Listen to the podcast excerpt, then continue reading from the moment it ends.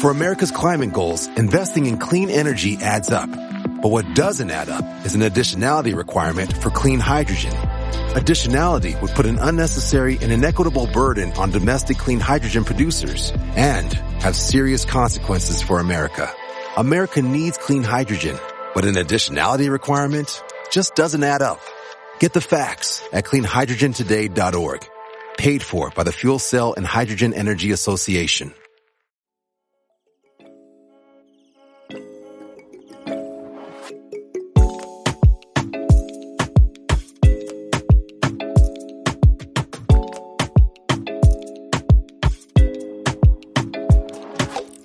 La industria de las aerolíneas obtuvo ganancias récords durante una década, debido a los menores precios del combustible para aviones y la consolidación a través de una serie de fusiones.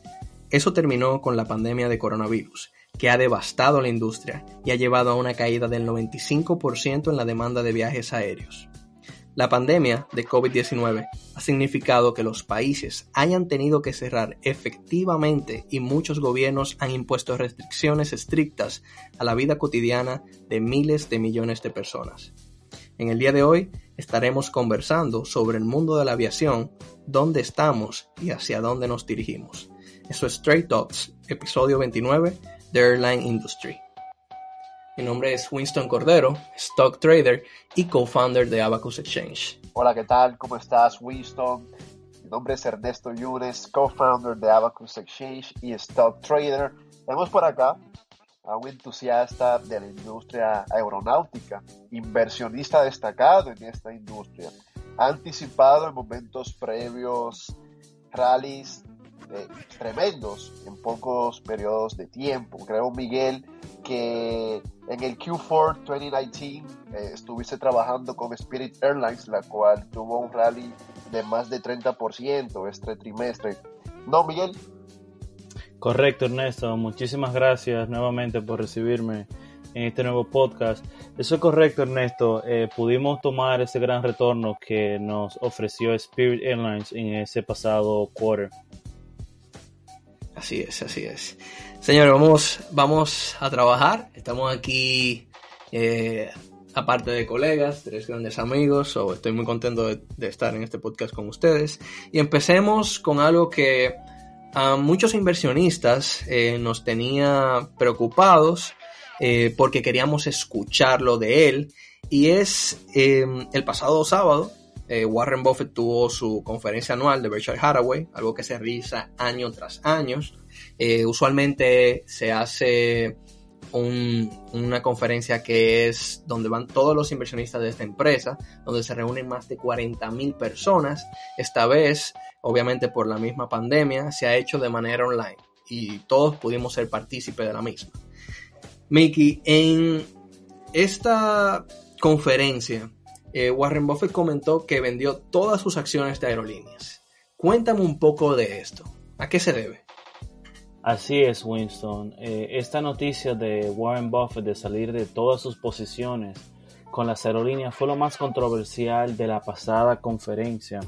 Eh, esta semana hemos visto todas estas noticias como han salido, ya que es una noticia bastante impactante. Cuando tú ves que Warren Buffett compra acciones de una compañía, invierte o vende, son noticias de que muchos inversionistas como nosotros la seguimos al pie de la letra porque nos interesa saber cómo esta gran persona ha estado invirtiendo tantos millones de dólares y donde él nos trae la información sobre qué ha pasado con su portafolio de las aerolíneas, donde él nos está explicando qué pasó con esos 8 billones de dólares que él tenía invertido en todas las aerolíneas. Y ¿Cómo fue en sus comentarios? O sea, ¿qué parte dentro de la aerolínea eh, fue eh, lo que él hizo clic? Donde dice, bueno, a causa de esto, ya yo no quiero estar más en esta industria. Porque conocemos que Warren Buffett cuando hace una inversión dura años, inclusive décadas con posiciones. Y recientemente él obtuvo una posición en la industria de las aerolíneas. So, parece muy sorprendente que en un periodo tan corto él haya decidido salir de ellas. ¿A qué se debe principalmente? Correcto, Winston. Eh, podemos ver de que ese no es el tipo de estrategia que Warren Buffett utiliza sobre las inversiones que él nos ha, él ha tenido anteriormente.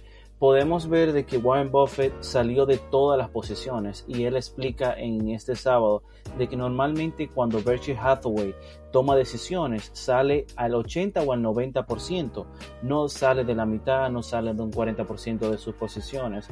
Eh, específicamente Warren Buffett menciona de que tuvo un error, tuvo un mal cálculo de qué iba a pasar con el futuro de la aviación desde cuando él hizo su inversión inicial en el 2016 con las aerolíneas y él pudo identificar qué es lo que se viene en adelante al mundo de la aerolínea, lo que está pasando con esta crisis económica, la crisis económica más grande que ha experimentado la industria de las aerolíneas.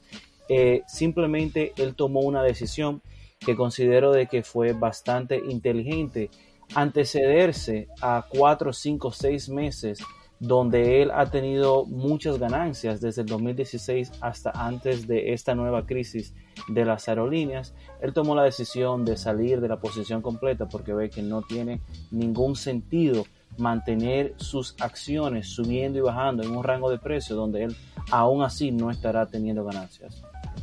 Eso me parece eh, increíble. Así como tú mencionas, estamos delante de la crisis más grande que ha visto la industria de las aerolíneas en toda su historia. Incluso está mayor que la crisis del 9, eh, del 9-11, del 9-11. Y podemos ver que estas compañías eh, están quemando bastante cash.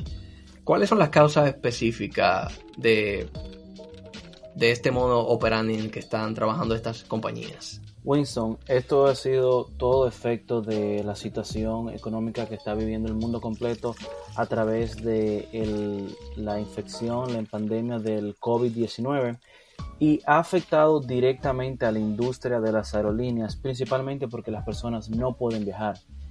Eh, a principios de este año, mientras se iba desarrollando eh, la pandemia a nivel mundial y iba atacando nuevas ciudades nuevas, cada ciudad tomaba medidas de cerrar sus fronteras, eh, proteger a sus ciudadanos de que entren más personas. O sea que a principios de este año vamos viendo cómo la industria está teniendo golpes económicos que lo que va es dando la información de lo que va a ocurrir en el futuro.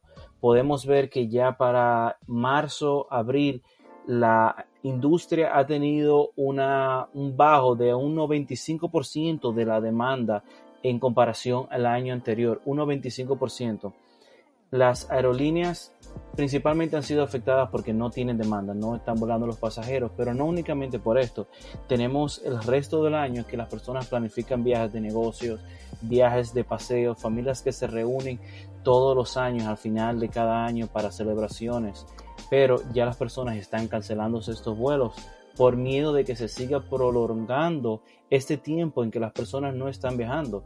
Por primera vez en la historia, los aviones no están volando comercialmente. Tenemos muy pocos aviones volando en comparación a lo que volaba hace, hace un año.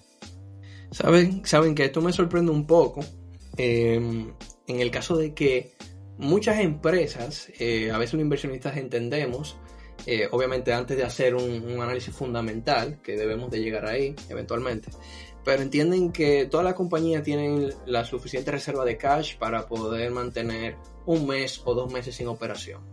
Y aparentemente en, en, el caso de las aerolíneas no es así.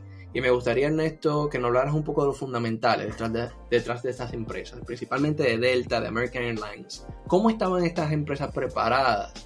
¿O cuál era, cuál era su fondo de emergencia, su cash on hand para una situación como esta? Si tenían.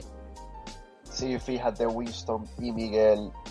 Comúnmente las aerolíneas se le, digamos, se les dificulta tener un healthy balance sheet por los retos que enfrenta esta industria.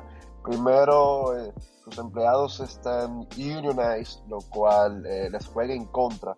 Y por temas de cambios de weather, realmente no se ha descubierto un patrón que las aerolíneas puedan preparar un presupuesto año tras año y que los gastos terminen cercanos a estos. Entonces, eso les provee o las obliga, em, las limita a no construir un strong balance sheet por esta situación.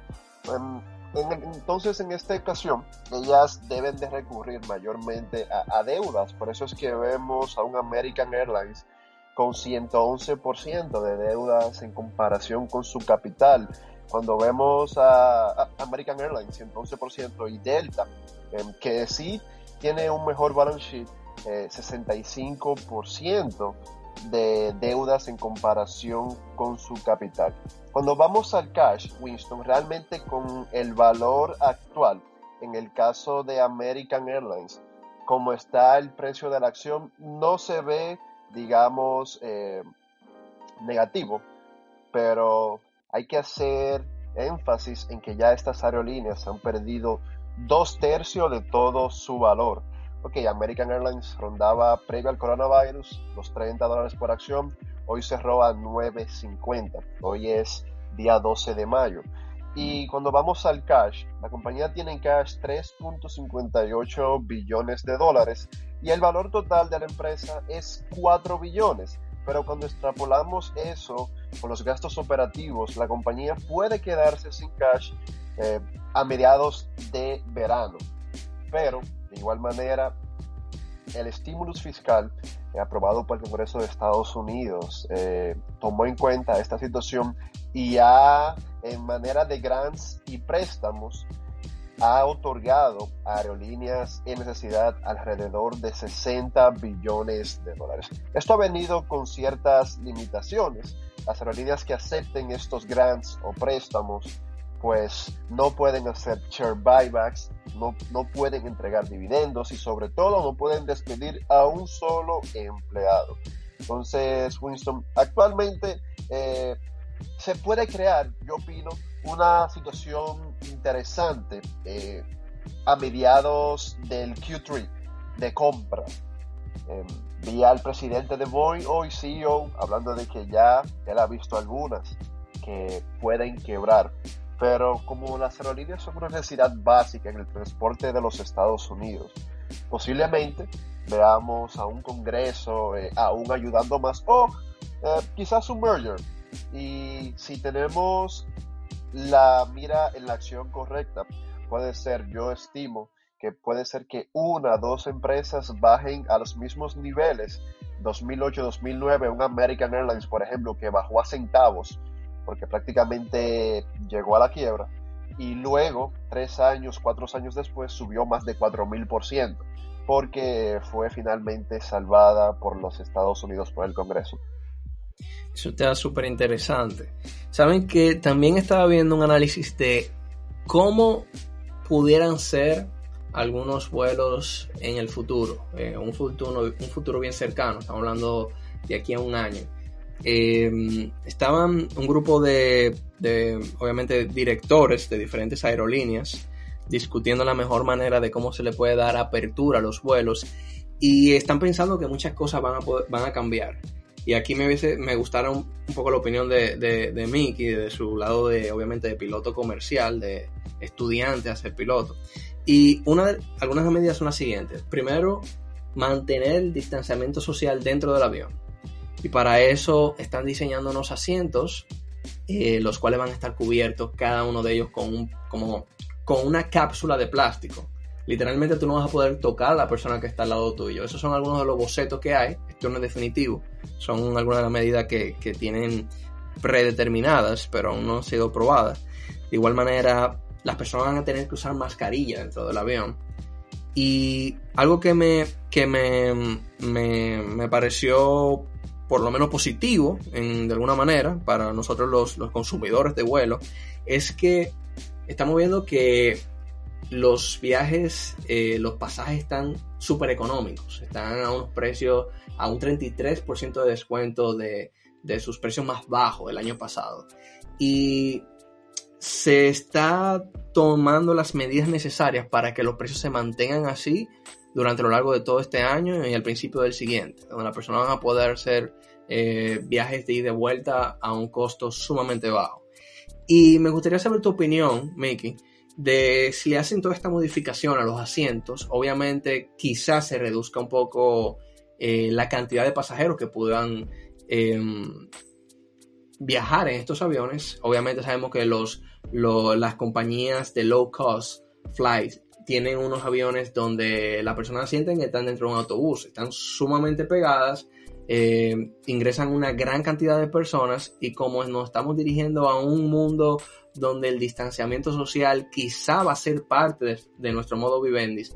¿Tú entiendes que con toda esta modificación a los asientos, ponerles algún plástico especial como en forma de cápsula, eh, ¿qué tú opinas sobre esto? ¿Entiendes que va a reducir, las personas no van a querer tomar, eh, hacer viajes, va a quedar eso en la psicología del, consumidor?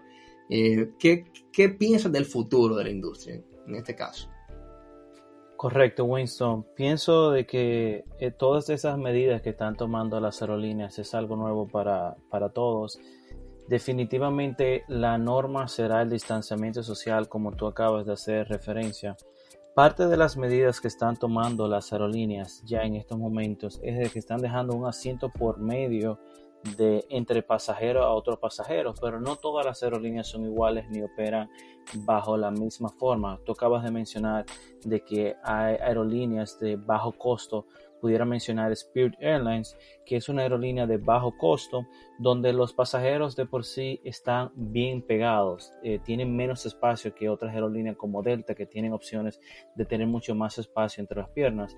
Estas medidas ya de por sí están siendo tomadas, igualmente como se están haciendo procesos mucho más rigurosos de desinfectación y limpieza entre vuelos. Definitivamente, Winston, tenemos que entender lo siguiente, ya volar no será un lujo. Por los próximos 4, 5, 6 meses, volar será un estrés, va a ser un estrés. Los aeropuertos más grandes del mundo principalmente en China, están hablando de que el tiempo de que un pasajero ingresa al aeropuerto hasta su terminal y entra al avión está tomando alrededor de cuatro horas, una hora y media extra del tiempo que se tomaba regularmente por todas las medidas de desinfectación que tiene que pasar por tomar temperatura. Los aeropuertos están tomando temperaturas las aerolíneas se están cambiando y están cambiando el día. Cada día hay una noticia nueva, cada una información nueva, hay una regulación nueva para protegernos sobre posibles infecciones y de que también los pasajeros entiendan de que se está haciendo todo lo posible para que ellos lleguen sanos y a salvos y de que entiendan de que están sanos y a salvos dentro de eh, las cabinas de los aviones. En el masterclass pasado comentamos cómo es tan importante el filtro de aire que poseen los aviones. Este filtro de aire se encuentra normalmente dentro de hospitales. Es un filtro que consta de varios eh, filtros llamados EPA, High Efficiency eh, Air Filters, donde ellos van a conservar el 99% de las bacterias, donde ellos recirculan el aire cada 15 a 20 minutos, manteniendo las cabinas de los aviones que están llenas de pasajeros sin bacterias y virus. Vamos a ir viendo en este verano, normalmente verano es una fecha de mucha actividad para las aerolíneas donde muchas personas están viajando, tomando vacaciones. Va a ser uno de los peores veranos para las aerolíneas porque estamos viendo de que la demanda todavía no ha aumentado, todavía no se están viendo una alza de los vuelos comprados para julio, para agosto. Las personas todavía están tomando medidas de precaución de no comprar vuelos, aunque veamos que el número de infectados está disminuyendo a nivel mundial, las personas todavía han decidido de tomarse un tiempo más antes de poder de tomar la decisión si ya para septiembre o para agosto pudieran estar volando nuevamente. Increíble, increíble. ¿Y qué ustedes piensan de Boeing? El CEO de Boeing estima que las aerolíneas podrían tardar entre 3 a 5 años en recuperarse. Inclusive llamó esta situación el apocalipsis de las aerolíneas. Y una empresa que al principio, bueno, el año pasado, a finales, tenía un precio de alrededor de 370 dólares por acción. Hoy en día puedes comprar una acción de, Boeing con 124.78 dólares. Eh, está negativa 65%. ¿Qué me pueden decir ustedes de Boeing? Empezando con Ernesto, hablan un poco de los fundamentales de Boeing. ¿En qué está parada esa empresa? Y tú que siempre has estado un poco del lado de Boeing eh, y uno de tus, eh, digamos, de tus discursos acerca de Boeing es que es necesaria para la economía americana y que los gobiernos de Estados Unidos nunca va a dejar caer esa empresa. ¿Qué tienes para decirnos ahora de esta empresa? Fíjate, Winston, Boeing es una empresa que suple muchas necesidades, como es el transporte eh, a través de sus aviones que produce, de pasajeros y, también productos físicos. Eh. Muchísimos productos de Amazon hoy en día llegan a tu casa en one day porque van en un avión de Boeing 737, 767. Y el comercio solamente, obviamente estamos en una pausa. Pero obviamente eh, esto, vamos a salir de acá. No es el fin de la humanidad. Y por eso se puede ver como que Boeing eh, es una oportunidad a largo plazo. Y cuando pienso largo plazo hablo 2022, 2023 para que la empresa esté incluso más alto que su all-time high. Primero, Boeing es una empresa que solamente ellos y Airbus pueden hacer lo que hacen. Ningún emprendedor puede mañana empezar una fábrica de aviones. Es un proceso de logística muy complejo y nadie va a empezar una nueva fábrica de aviones. Entonces, tienen infinidad de intellectual property, infinidad de patentes a nivel que ya tienen algo que cualquier emprendedor que venga a poner una fábrica de aviones va a poder duplicar. Aparte, más de 161 mil empleados, Winston. Fíjate que con Boeing están hablando aparte, no en un paquete, sino con Boeing, el gobierno de Estados Unidos está hablando aparte, porque Boeing es clave, es la industria del transporte y también militar.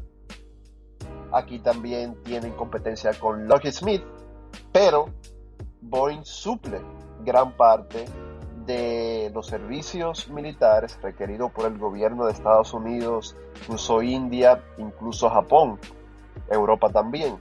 Entonces está altamente endeudada. Ellos hicieron un cambio en su contabilidad hace años atrás que les produjo eh, más estabilidad económica, pero de igual manera, eh, al sol de hoy la empresa está totalmente en seco, no puede vender su 737 MAX, ni siquiera está aprobado para vender y día tras día aerolíneas le cancelan las órdenes de compras que tenían ellos hasta una lista para el 2023-2024 porque se estimaba que el crecimiento económico iba a continuar por toda la década. Ahora, hemos entrado en una, en una pandemia, obviamente deteniendo todos los aviones, pero es estos, son estos los momentos cuando tú estás viendo el histórico de una acción, tú estás viendo el histórico de Apple, el histórico de Google, de Amazon, de, de American Airlines, de Delta, y ves que hace 7, 8 años, hace 12 años, la empresa crash, la acción crash, menos 70%, menos 80%. Y luego que el tiempo pasa, pasan 5, 7, 10 años, ves que la empresa luego de ese crash está 500% arriba, 1000% arriba. Y así es que yo veo Boeing. Hay que entender que em, tú no vas a ver un crash y va, todo va a estar en orden en una empresa. Entonces al final todo es riesgo-beneficio. Como Boeing es una empresa que solamente ellos pueden producir lo que producen, ni siquiera Airbus tiene la logística para suplir a Boeing.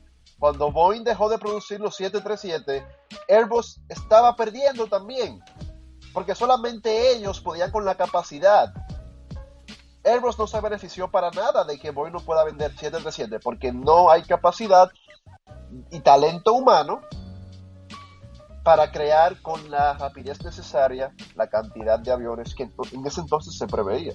Pero eh, yo veo esto como una oportunidad de esas que uno viendo el histórico de una acción de wow, qué gran oportunidad haber comprado Apple cuando Apple bajó eh, hace dos años de 237 a 142. ¿Dónde está Apple hoy? 315. Entonces, es de esta manera que yo lo veo. Winston actualmente eh, muy endeudada, debe 39 billones de dólares, solamente tiene en cash 15 billones de dólares y la empresa de un market cap de 200 billones ahora mismo bajó a 68 billones de dólares.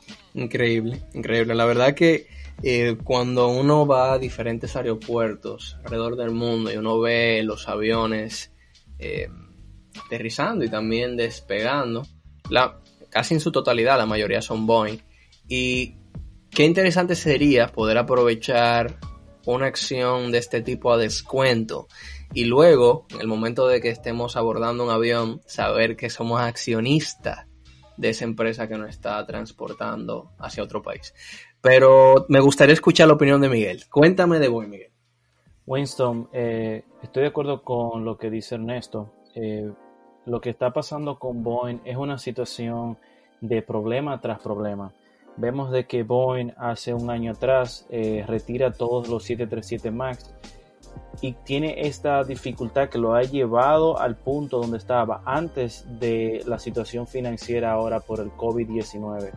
A esto se le suma la situación financiera del COVID-19, llevándolo a un punto totalmente diferente a lo que ella estaba hace un año atrás. Hace un año atrás vemos de que Boeing solamente ha retirado del mercado, ha dejado de producir los 737 que ya tenían producción, los 737 que ya tenía vendido por los accidentes previos, por fallas de la compañía de Boeing. Ahora vemos de que las aerolíneas no están comprando aviones. Esa gran demanda que veníamos viendo, que venía surgiendo de hace 5, 6, 7 años atrás, donde las aerolíneas crecían por mes la demanda muchísimo, ahora las aerolíneas no están comprando los aviones. Entonces Boeing tiene un problema totalmente diferente. Pero cabe recalcar esta importantísima información sobre el Departamento de Defensa que posee Boeing, donde no solamente produce aviones, produce eh, cohetes militares, produce turbinas y muchísima tecnología que es la que se utiliza para parte del Departamento de Defensa del gobierno de los Estados Unidos. Eh, concuerdo con Ernesto de que esta pudiera ser una oportunidad para un inversionista que esté pensando a largo plazo, porque inmediatamente salga la noticia de que Boeing, y estamos esperando de que esta noticia salga este año, de que Boeing resuelva ese problema técnico de los 737, podemos ver un surge, un incremento del precio sustancialmente a medida que salga esta noticia. Mientras tú le sumas la noticia de que ya en el mundo existe la vacuna contra el COVID-19, pudiéramos ver un incremento nuevamente de la aerolínea, de la compañía. De, podemos mencionar, Winston, de que es importante de que recalquemos como compresor Ernesto, de que Boeing está en un mercado donde tiene un solo competidor. China está en el proceso de desarrollo de tener aviones de que estén volando en todo el mundo y están hablando de hasta 10 años para cumplir con todas las licenciaturas necesarias y todos los requisitos para que estos aviones estén volando. Están en un mercado donde ellos dos son los únicos que proveen a nivel mundial todos los aviones que se vuelan en el espacio aéreo. La gran mayoría... Probablemente, Miguel, es la industria más compleja para tu ser emprendedor. Eh, muy difícil tú vas a poner una fábrica de aviones hay demasiados estándares de calidad, demasiada logística, eh, pienso yo, Miguel, ¿no? Correcto, Ernesto, definitivamente eh, es la grande de la aviación y debemos de esperar eh, de que esta situación pase, debemos de esperar de que ya Boeing siga confirmándonos cuáles han sido los estatus de estas reparaciones que le están haciendo al 737 MAX, porque con estas nuevas situaciones que están sufriendo las aerolíneas. Parte de las medidas que las aerolíneas están tomando para salir de todos estos gastos, de todos estos millones que están quemando diario, es de salir de aviones viejos. Tienen que salir de todos los aviones viejos que el mantenimiento es mucho más caro que estos aviones que han adquirido de Boeing y de Airbus en los últimos 5 o 10 años. Pudiéramos ver de que nuevamente de aquí a dos años que se recupere esa sensación de que pudiéramos viajar mañana, hoy, a cualquier otro país del mundo, entonces ya las aerolíneas van a necesitar nuevamente de nuevos aviones y la demanda va a aumentar y pudiéramos ver cómo el incremento de las solicitudes de compra nuevamente por las aerolíneas de los aviones de Boeing. Buenísimo, buenísimo. Creo que hemos llegado al final de este podcast. Me gustaría, antes de irnos, Mickey, ¿cuál sería el avión que más te gustaría eh, guiar? Winston, eh, estudio para ser piloto comercial. Estamos hablando de estos aviones eh, Boeing, Airbus, pero siempre he soñado con un avión de combate y definitivamente volar un F-16 o un F-22 Raptor sería algo increíble, sería lo mejor que pudiera pasar un piloto, pero eh, de todos estos aviones eh, me siento muy confiado con la nueva tecnología que Boeing ha desarrollado para los pilotos. Todo el sistema de navegación es completamente diferente. Es, son nuevas tecnologías que ayudan a los aviones a despegar y aterrizar solo. Entonces, eh, me gustaría definitivamente volar un 737. Buenísimo, buenísimo. Bueno, muchísimas gracias Miguel por compartir con nosotros. Tenía un tiempo sin pasar por aquí por Trade Talks. Esperamos que te hayas sentido a gusto con nosotros y que podamos tenerte nuevamente. Gracias Ernesto y gracias a todas las personas que nos escuchan. Nos vemos la próxima amigos. Gracias. Hasta luego. Hasta luego, gracias.